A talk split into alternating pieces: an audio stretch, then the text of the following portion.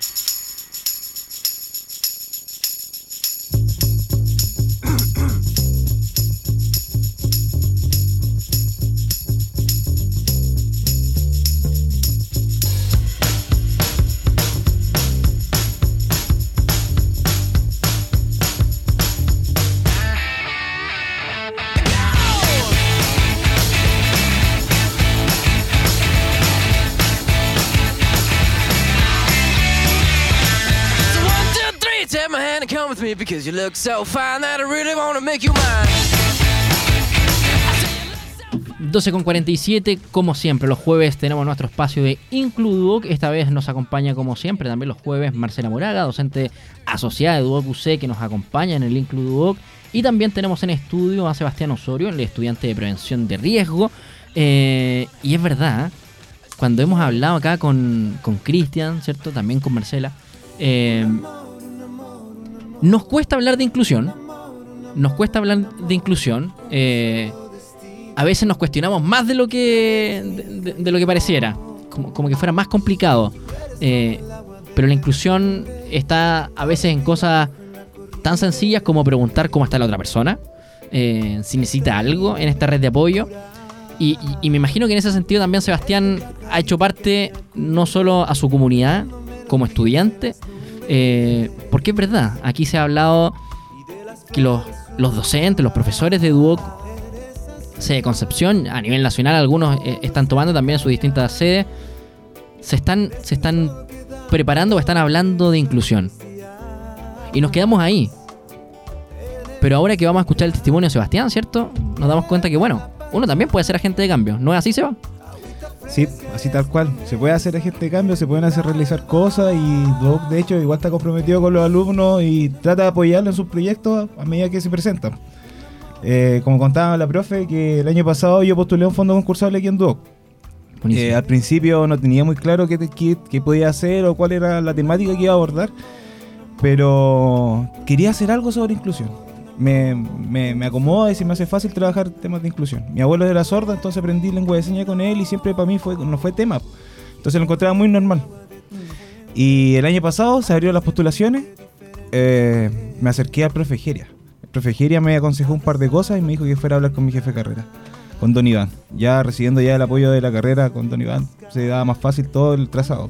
Bueno, ya tener cierto eh, incorporado la lengua de señas es un tremendo, tremendo plus, no solamente en, tu carrera como estudiante de prevención, eh, que sin duda está relacionado. Uno a veces tiende a pensar que no, cuando uno habla de, inclusión, tiende a pensar rápidamente en kinesiólogo, en terapeuta ocupacional, en fonoaudiólogo, pero resulta que de todas las áreas, de todas las carreras, de todas las escuelas, bueno, puedo hacer un aporte desde mi conocimiento, desde mi área, a la inclusión. Así, es.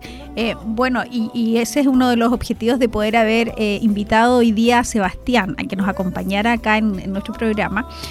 Es para poder em, motivar a la comunidad docana y motivar también a quienes nos escuchan hoy día que no solamente los docentes hoy día estamos eh, motivados en poder hacer actividades de inclusión como fue este proyecto y ha sido este proyecto, eh, sino que también nuestros estudiantes. Sebastián está en segundo año de su carrera de Ingeniería en Prevención de Riesgo y ya ha desarrollado varios proyectos que tienen que ver con la inclusión. Entonces, era lo que tú decías al inicio del programa, o sea, somos agentes de cambio, podemos ser en dúo como estudiantes de distintas carreras agentes de cambio y sin duda la respuesta es sí, Sebastián no, nos puede confirmar y nos puede eh, aportar ahí sus ideas y cómo él ha ido desarrollando distintos proyectos aquí en Duo.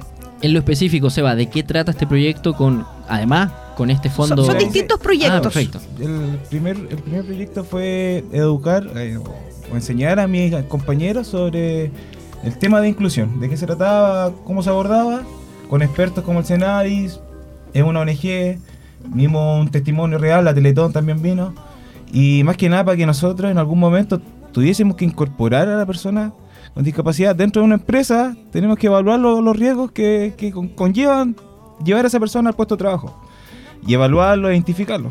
Entonces por ahí partía el tema y creo que resultó bastante bien. Pero una segunda ocasión hice una hice una, eh, una especie de ponte en mi lugar, donde las personas transitaban dentro del Duoc con silla de ruedas, muletas, una persona se vendaba, eh, una persona se ponía unos auriculares para tapar el sonido. Yo vi otros en sillas de ruedas. Sí, pues habían varios. Había- Que recorrían la habían sede. Varios puestos, hicimos varios puestos. Eh, y bueno, las jornadas de la mañana y las jornadas de la tarde. Y también resultó bastante buena. Sí, y ahora. Un- un- uno está acostumbrado, ¿cierto?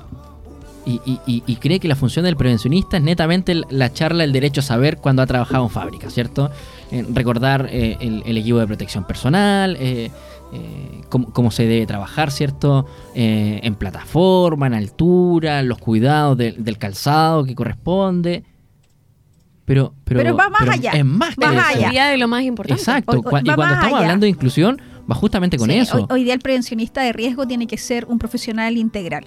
Hoy día, eh, bueno, dentro de la misma carrera acá de prevención de riesgo, eh, se dicta una asignatura que es APT para la inclusión, o sea, analizar puestos de trabajo para la Perfecto. inclusión. Y sabes lo interesante de esta asignatura ha sido este semestre que no solamente tengo alumnos de ingeniería en prevención, sino que también tengo alumnos de turismo, Mm. tengo alumnos del área de hotelería, tengo alumnos de construcción.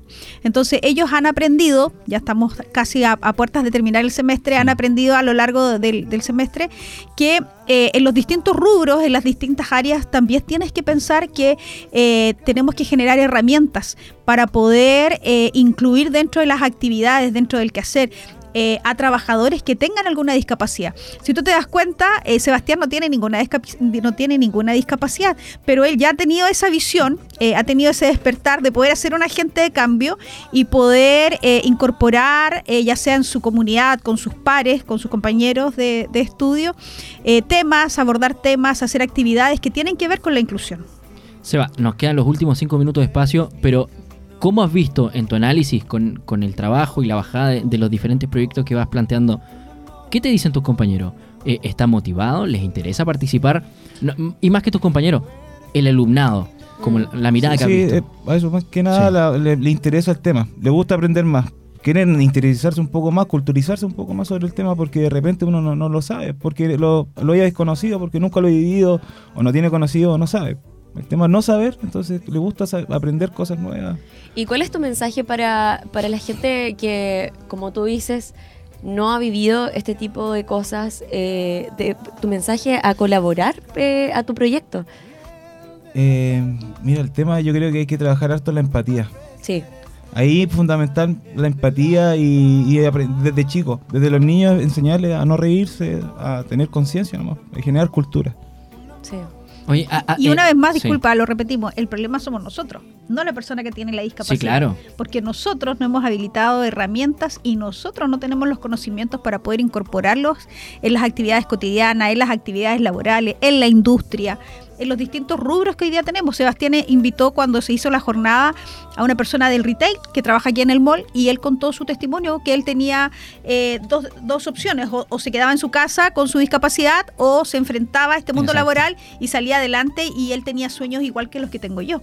Entonces el problema no son ellos, el problema somos nosotros que no abrimos estas puertas y no generamos herramientas de cambio para poder incorporar a las personas que tienen discapacidad.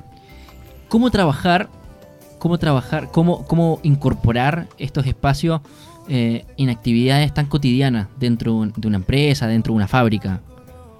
realizando estudios de los puestos de trabajo.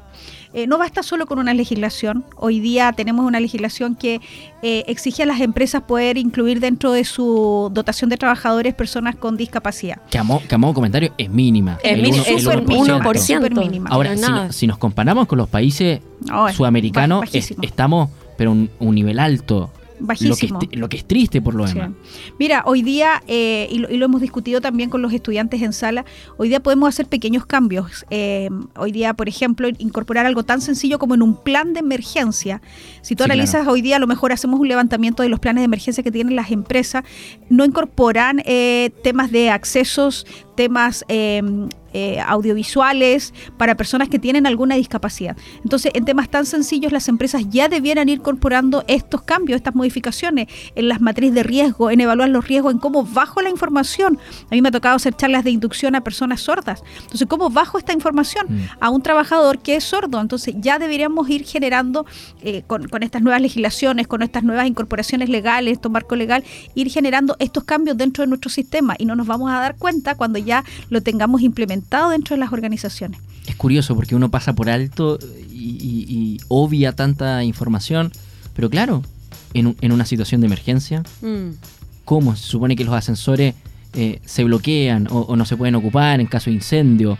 Eh, así como hay un, un encargado de piso, eh, hay alguien que se encarga, no sé, de, de, de apoyar Y- a ese compañero en silla de ruedas, Y por sabe- ejemplo. sabes lo que pasa es que eh, pasó una situación una vez que yo pude presenciar que tú bien dices, Marcela, eh, nosotros somos el problema porque, por ejemplo, una vez yo estaba en un ascensor y había una señora con discapacidad en silla de ruedas y todos en el ascensor no salían para darle a ella El la acceso. prioridad y no se la daban. Y yo miraba para todos lados y yo decía, pero ¿qué está pasando? O sea, yo le dije a mi mamá, mamá, vámonos. O sea, ella es la que tiene que entrar, no nosotros. Nosotras perfectamente caminamos a la escalera. Claramente, nosotros estábamos ahí porque era harto lo que había que subir. Entonces, bueno, pero yo me sorprendió porque la gente ni siquiera se inmutó. No hay una cultura todavía. Exacto, eso es lo que falta aquí en Y eso es lo que estamos trabajando con nuestros estudiantes y ese es el objetivo de Sebastián, poder generar esta cultura, poder ir eh, capacitando, generando actividades. Si bien